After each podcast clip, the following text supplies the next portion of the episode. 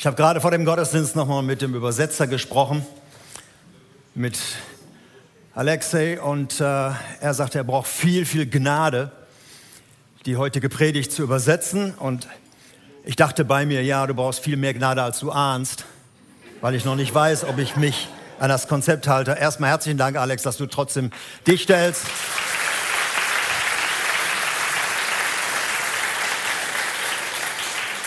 Für unsere ukrainischen Freunde übersetzt er es in Russisch. Lasst euch also von der Geräuschkulisse dort nicht stören. Ich starte mit äh, drei, vier einfachen Fragen, besonders an Eltern.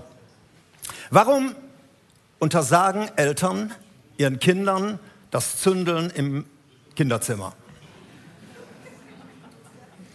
Ist es nur die Sorge um den Flocati, der eventuell ein Brandloch kriegen könnte? Warum untersagen Eltern es den Kindern mit Nägeln in der Steckdose zu spielen? Oder mit irgendeinem elektrischen Gerät in der Badewanne beim Baden zu spielen? Haben Sie nur Angst, dass die Strompreise hochgehen, wenn ein Schlag kommt? Warum schnallen Eltern ihre Kinder an und fahren keinen Meter, bevor sie angeschnallt sind? Und auch angeschnallt bleiben mit null Toleranz. Einfache Fragen, einfache Antworten. Nicht, weil wir irgendwie uns verpflichtet fühlen, auf sie aufzupassen, sondern einfach, weil wir sie lieb haben und weil wir nicht wollen, dass ihnen irgendetwas zustößt. Und weil wir wissen, sie verstehen nicht alle Regeln, sie verstehen viele Dinge nicht. Und deshalb müssen wir es ihnen sagen und müssen dafür sorgen, dass sie das ernst nehmen. Das ist unsere Motivation, weil wir unsere Kinder lieben. Jedenfalls kann ich das von mir sagen. Deshalb habe ich darauf geachtet damals. Und die sind alle noch gesund. Ihr Lieben, wenn wir verstehen würden, dass Gottes Motivation genauso ist, weil er uns seine Kinder nennt und weil er nicht irgendwie ein Pflichtprogramm hier abspult, sondern dass er einfach, weil er uns liebt, sagt, was wir tun sollen und was wir nicht tun sollen. Verstehen wir alle Regeln? Ich nicht. Es ist gut auf ihn zu hören, weil er der Vater ist und weil er weiß, was du brauchst.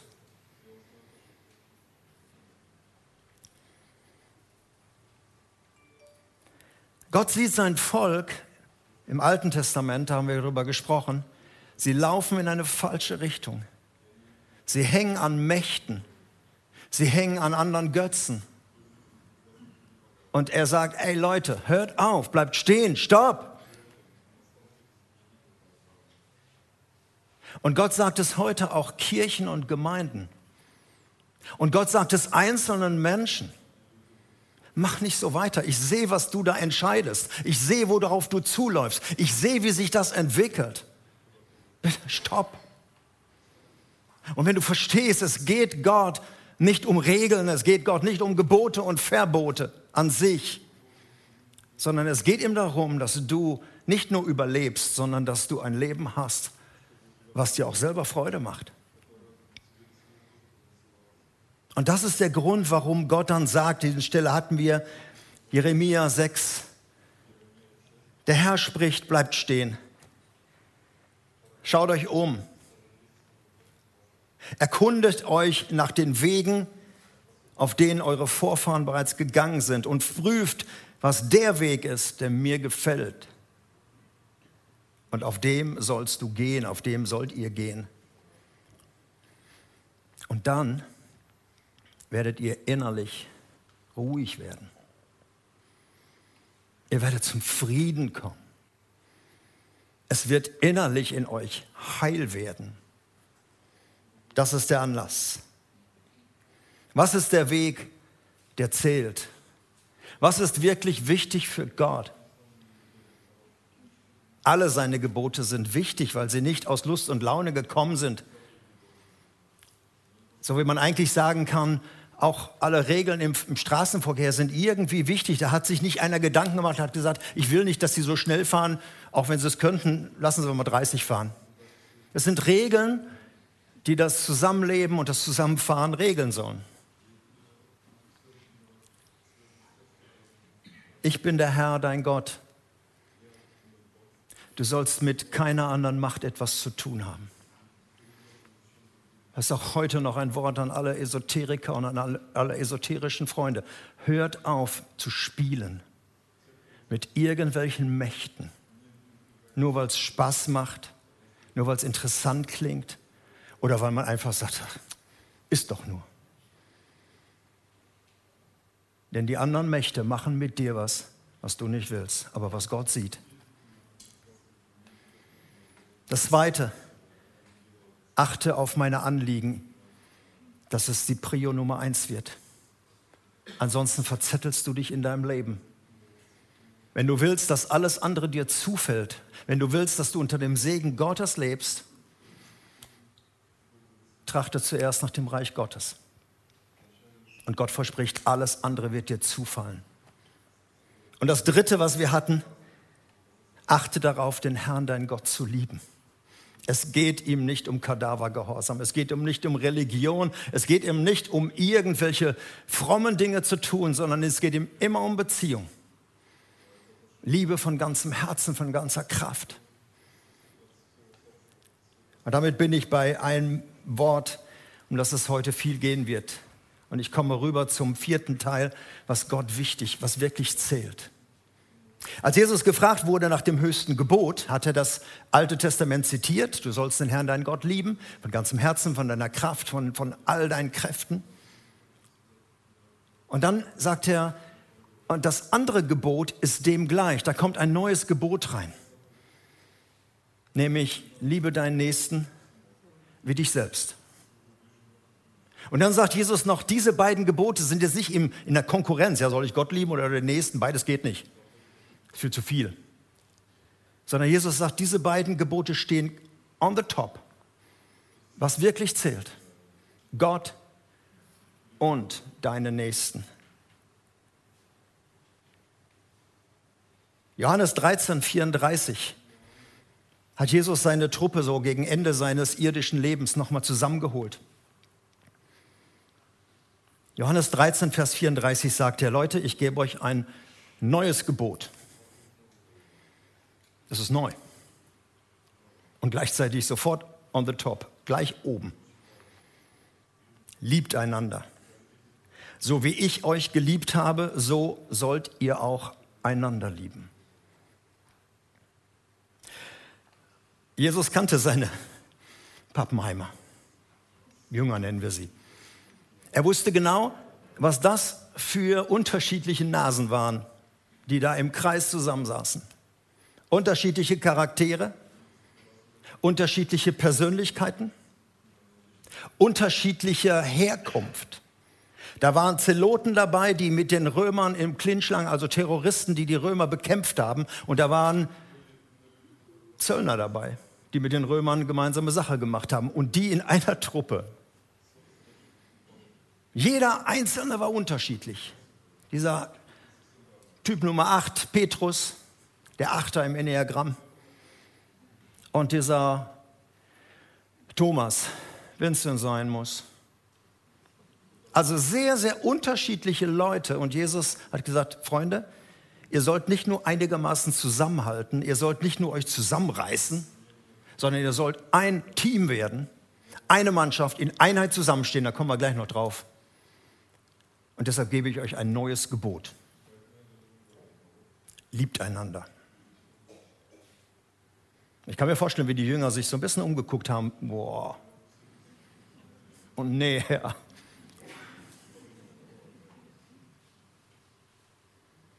Und dann setzt Jesus noch einen drauf. Freunde, so wie ich euch geliebt habe, euch unterschiedlich, euch Chaoten, so sollt ihr einander lieben. Das Wort, das da steht, ist dieses berühmte Wort Agape. Da steht nicht Philia, die Freundesliebe, da steht auch nicht Eros, die erotische Liebe, sondern Agape. Wir haben ja im, im, im Deutschen, das ist ja unser Problem, wir haben ja nur dieses eine Wort Liebe. Also ob ich wirklich sage, äh, Hunde lieben ihr Futter, lieben Schappi, die Fliegen lieben daraufhin den Hundekot, der Reizdarm liebt Kitschemia Pro, die Mutter liebt ihr Kind und der Mann liebt sein Tesla. Immer das gleiche Wort Liebe. Agape ist ein ganz besonderes Wort. Und die Leute kannten das damals. Paulus beschreibt es, wie diese Liebe ist. Und ich lese 1. Korinther 13, können manche rückwärts pfeifen, aber ich lese trotzdem nochmal. Da wird die Liebe beschrieben, wie sie wirklich ist. Es ist die Liebe, die Jesus zu seinen Jüngern hatte. Und er sagt, wie ich euch geliebt habe, hey, das ist der Maßstab. 1. Korinther 13. Diese Liebe, diese Agape ist geduldig. Fällt bei einigen schon die Kinnlade runter. Und freundlich. Jetzt kommen acht Dinge, die sie nicht ist. Sie ist nicht neidisch. Sie ist nicht überheblich. Sie ist nicht stolz oder anstößig. Die Liebe ist nicht streitsüchtig. Sie lässt sich nicht reizen. Und wenn man ihr Böses tut, trägt sie es nicht nach. Sie freut sich niemals über Ungerechtigkeit. Sie freut sich immer an der Wahrheit. Sie erträgt alles. Sie verliert nie den Glauben. Sie bewahrt stets die Hoffnung und bleibt bestehen, was auch immer geschieht. Was für ein Anspruch. Bin froh, dass ich das nicht sagen muss. Das ist die Liebe, die zählt. Das ist das Entscheidende. Und Paulus hat ein paar Verse vorher von diesem, was ich gerade gelesen habe, sagt er, Freunde, wenn die Liebe verloren geht, die ich euch gleich beschreibe, dann kannst du machen, was du willst. Es sieht äußerlich vielleicht ganz toll aus, aber ohne Liebe ist es nichts. Ohne diese Liebe, wenn die verloren geht, wird alles kalt, leidenschaftslos, traditionell, fromm, religiös. Alles das ist noch möglich, aber nicht mehr diese Leidenschaft, die dahinter ist, diese brennende Liebe. Ohne Liebe ist alles sinnlos. Das heißt, wenn eine Frau zu ihrem Mann sagt, pass mal auf, Jung, also ich kann dich nicht mehr lieben und das ist irgendwie verloren gegangen, aber ich verspreche dir, das Essen wird weiterhin pünktlich auf dem Tisch stehen und die Hemden werden gebügelt im Schrank hängen. Welcher Mann hier in diesem Raum würde sagen, ja, dann ist alles klar. Das ist auch das Wichtigste. Auf den Rest können wir doch getrost verzichten. Ihr lächelt zurecht, das würde keiner mit sich machen lassen, weil dann keine Beziehung ist. Genauso unsinnig ist es, Gott zu sagen, ja, wir gehen in den Gottesdienst möglichst regelmäßig und wir spenden für Brot für die Welt. Aber Liebe, Gott würde sagen, no way. Ihr könnt gerne in den Gottesdienst gehen, ihr könnt gerne für Brot für die Welt spenden. Aber das Wichtigste ist die Liebe zu mir und wir sind dabei untereinander. Und ich möchte jetzt nicht über Liebe philosophieren, sondern ich möchte einfach zwei Dinge herausstellen. Das eine ist, nur über Gott ist dir Zugang zu dieser Liebe machbar. Die Freundesliebe, die erotische Liebe, das können wir alles auch so. Agape ist in Gott. Gott ist Liebe. Nicht umgekehrt, nicht Liebe ist Gott, sondern Gott ist Liebe. Und dadurch bekommst du den Zugang. Und wenn du Kind Gottes bist, wenn du an Gott glaubst, dann hast du diese Liebe in dir. Brauchst du nicht mehr darum zu bitten. Du hast sie. Gott hat euch gegeben den Geist der Liebe. 2 Timotheus 1, Vers 7. Oder die Liebe Gottes ist ausgegossen in unsere Herzen. Alles so ganz fromme Worte. Aber da steht immer die Zeitform drin. Das ist passiert, das hast du. Und deshalb respektiert Gott nicht unseren Satz, geht nicht, gibt's nicht. Sagen immer wieder Menschen, sagen, ah, das kann ich nicht, das ist viel zu hoch, das ist viel zu anstrengend. Gott würde nie etwas von uns verlangen, auch Jesus von seinen Jüngern nicht, wo er nicht in Vorkaste getreten ist. Also die Liebe ist in dir. Und es ist deine Aufgabe, diese Liebe rauszulassen. Das höchste Gebot ist erfüllbar. Auch wenn immer Luft nach oben sein wird. Keiner wird bei 100 Punkten sein.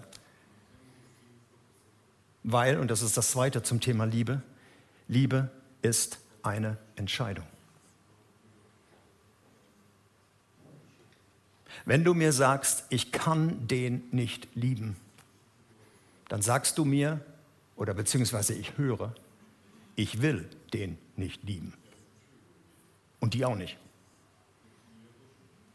Wir verstecken uns dahinter und sagen, ja, kann ich nicht, kann ich nicht. Liebe ist eine Entscheidung. Wenn du nur auf Gefühle guckst und sagst, die Schmetterlinge sind weg hier, deshalb kann ich nicht mehr. Renn dir nicht hinterher und fang sie ein. Triff eine Entscheidung. Wie wollen wir denn unsere Feinde lieben, wenn wir noch niemals unseren Ehepartner lieben können? Feindesliebe ist das höchste Niveau. Hat Jesus übrigens auch getan. Liebe ist das, was zählt. Und ich reite deshalb ein bisschen drauf. Ich habe in letzter Zeit so viel erlebt, wo Menschen sich nicht mehr geliebt haben. Ich habe viele Traugespräche geführt in den letzten 30 Jahren. Ich habe aber auch manche Trennungsgespräche geführt. Und dann wurde mir immer gesagt, ja, weißt du, ich liebe sie nicht mehr. Ich, ich weiß ich nicht. Ich, ich kann ihn nicht mehr ab. Ich mag ihn oder ich mag sie nicht mehr. Oder ich habe mich in einen anderen verliebt. Da kann man doch nichts dran machen, oder? Das ist menschlich, manchmal verständlich, aber Gott akzeptiert das nicht. Weil Liebe ist eine Entscheidung. Aber warum ist Gott da so hart? Weil er weiß, wenn diese Liebe verloren geht, geht die ganze Kraft verloren, die Leidenschaft. Menschen, die sich lieben, wenn die sich verletzen, dann gibt es mal Zoff, dann gibt es Streit.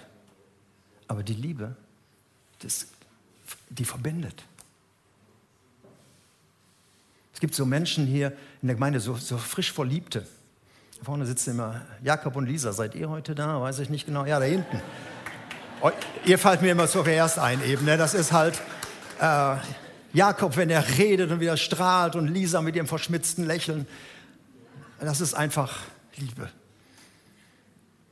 Wenn ich dagegen jetzt mal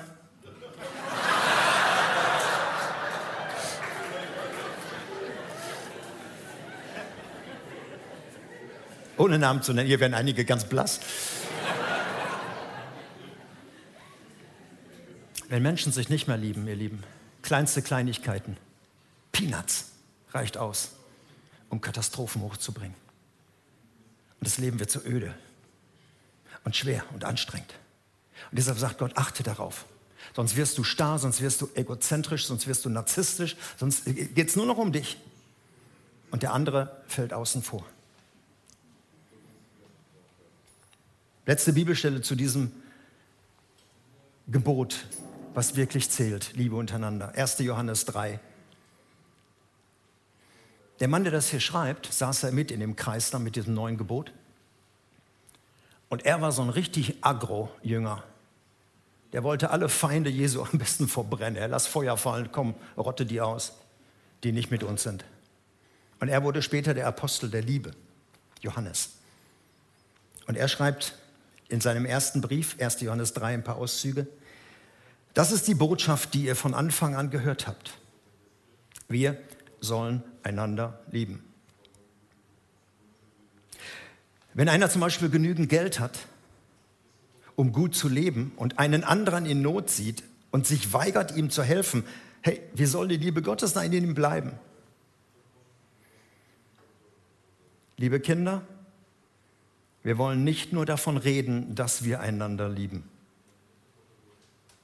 Unser Tun soll ein glaubwürdiger Beweis unserer Liebe sein. Einer Person hier müsste es jetzt ganz warm ums Herz werden. Das ist unser Hochzeitstext.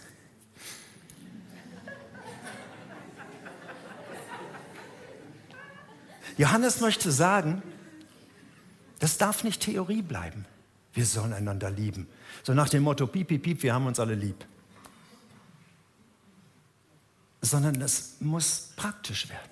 Wenn einer in Not ist und ich kann ihm helfen, ich soll ihm helfen. Wir sind füreinander, unsere Werte. Wir reden nicht schlecht übereinander. Wir achten einander. Das muss praktisch werden. Ansonsten ist dieses Gefasel von Liebe nur Gefühlsduselei.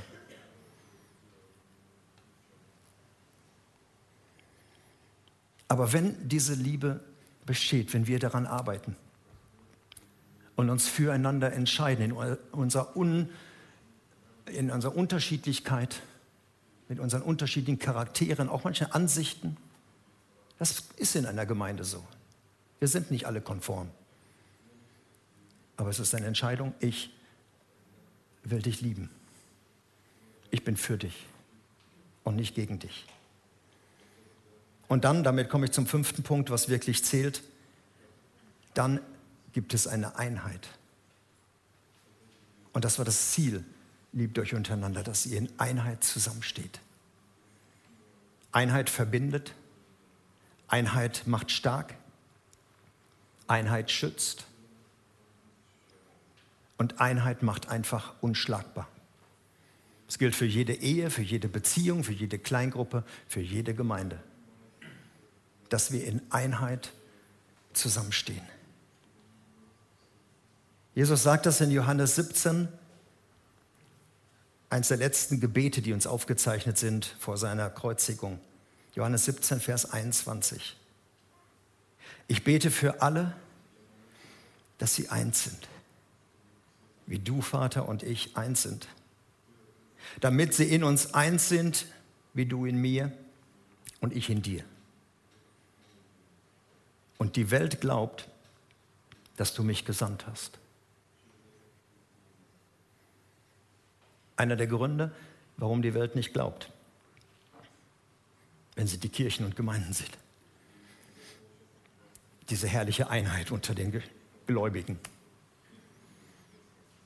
wo wir lieber in theologischen Diskursen unterwegs sind, als in Einheit zusammenzustehen.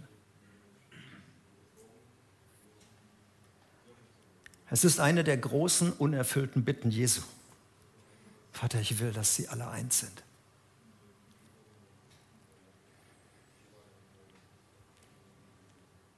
Es gibt noch eine weitere Stelle von Paulus, als er an seine Lieblingsgemeinde in Philippi schreibt. Die waren schon recht gut unterwegs. Da war vieles, was, was gut lief. Aber dann möchte er Ihnen sagen, was wirklich zählt. Philippa 2, 1 und 2. Freunde, ermutigt ihr euch schon gegenseitig, Christus nachzufolgen? Top. Tröstet ihr euch gegenseitig in der Liebe? Super. Seid ihr im Heiligen Geist verbunden? Super. Gibt es bei euch Barmherzigkeit und Mitgefühl? Freunde, dann macht meine, dann macht meine Freude vollkommen, indem ihr in guter Gemeinschaft zusammenhaltet, zusammenarbeitet, steht da, einander liebt und von ganzem Herzen zusammenhaltet. Da habt ihr den Punkt 4 und 5 zusammen. Macht meine Freude vollkommen, dass ihr einander liebt. Bei allem Guten, was schon da ist, bleibt nicht stehen. Liebt einander und arbeitet zusammen, haltet zusammen. Ich kann jetzt nicht viel über Einheit sagen, aber das ist eines der wesentlichen Dinge. Ob das Reich Gottes in der Stadt oder da, wo die Kirche ist, gebaut wird oder ob es in Verruf kommt. Ob Einheit da ist. Deshalb sagt Gott, bleibt stehen. Hört auf mit allen anderen Aktivitäten. Alles, was ihr geplant habt, stopp. Schaut den Weg zurück. Wo habt ihr euch aus den Augen verloren? Wo seid ihr uneins geworden? und lebt in dieser Uneinigkeit? Wo ist der Streit unter euch entstanden?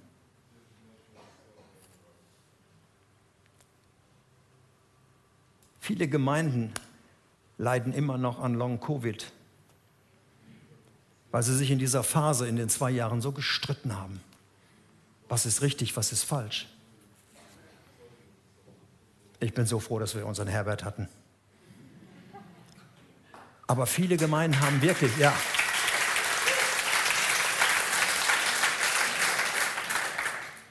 Aber viele Gemeinden haben über diese ganzen blödsinnigen Fragen die Einheit verloren. Die Liebe natürlich auch. Und wenn ihr wüsstet, was in vielen Freikirchen los ist, es geht, es geht nicht mehr zusammen weiter. Gott würde sagen, hey, bleibt stehen. Aber das gilt auch für jede Beziehung, für jede Ehe, für jede Kleingruppe. Leute, geht zurück an diesen Weg, der wirklich zählt. Dahin geht zurück. Tut Buße füreinander, voreinander. Entschuldet euch, beziehungsweise bittet um Vergebung, damit diese Einheit wieder da ist. Und entscheidet euch für eine Liebe. Denkt nochmal an das Ziel, damit ihr Ruhe werdet, ruhig werdet, damit ihr zum Frieden kommt.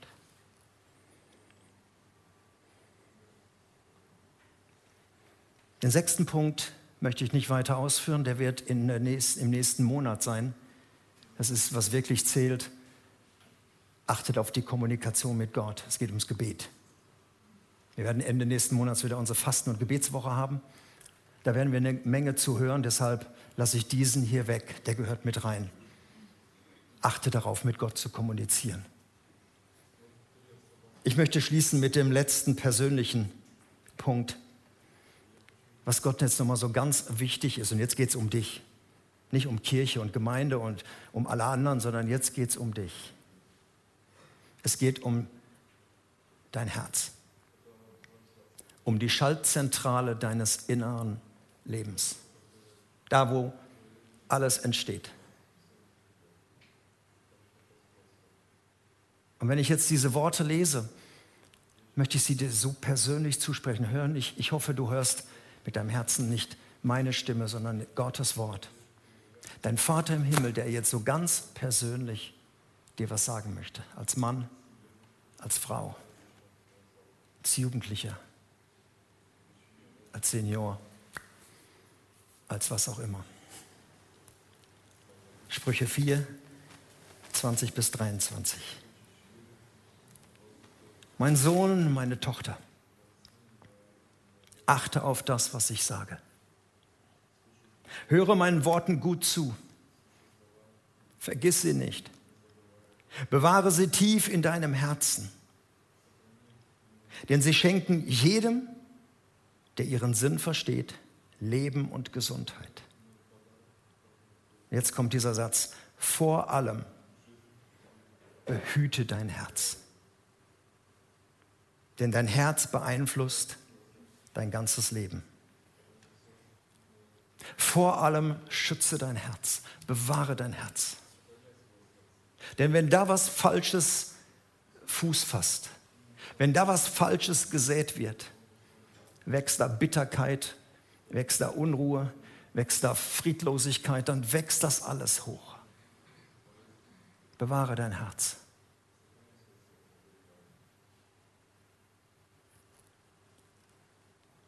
Ich weiß nicht, was für dich in diesen sieben Punkten dran ist. Ich hoffe nur eins oder zwei, wo Gott dir liebevoll sagt, hey, meine Tochter, mein, mein Sohn, mach nicht so weiter. Ich will, dass dein Leben gelingt. Ich will, dass deine Ehe gelingt. Ich will, dass deine Beziehung gelingt. Ich will, dass deine Arbeit gelingt. Ich will, dass dein gesamtes Leben gelingt. Deshalb, und jetzt die sieben Punkte im Schnelldurchgang. Achte darauf, dass keine andere Macht dein Leben beherrscht. Ich bin der Herr, dein Gott. Lass meine Anliegen Prio Nummer eins sein. Liebe deinen Gott von ganzem Herzen. Liebe deinen Nächsten wie dich selbst. Achte auf die Einheit. Bleib in Kontakt mit deinem Vater und schütze dein Herz. Und dann wirst du etwas erleben von diesem Frieden Gottes in dir, bei allen Stürmen um dich herum. Es wird in dir ruhig werden. Ich möchte gern für dich beten. Vater, mein Anliegen ist, dass es dein Wort ist, was verkündet wird. Und dass deine Motivation, Vater, die Liebesmotivation ist für deine Kinder, für jeden Einzelnen, der hier sitzt. Auch für jeden Einzelnen, der gar nicht an dich glaubt. Und du möchtest, dass unser Leben gelingt. Möchtest uns schützen. Ich danke dir für alles das, was du uns gegeben hast und dass wir es einsetzen können für dich. Ich danke dir, dass deine Absichten mit uns gut sind und dass du willst, dass unser Leben gelingt.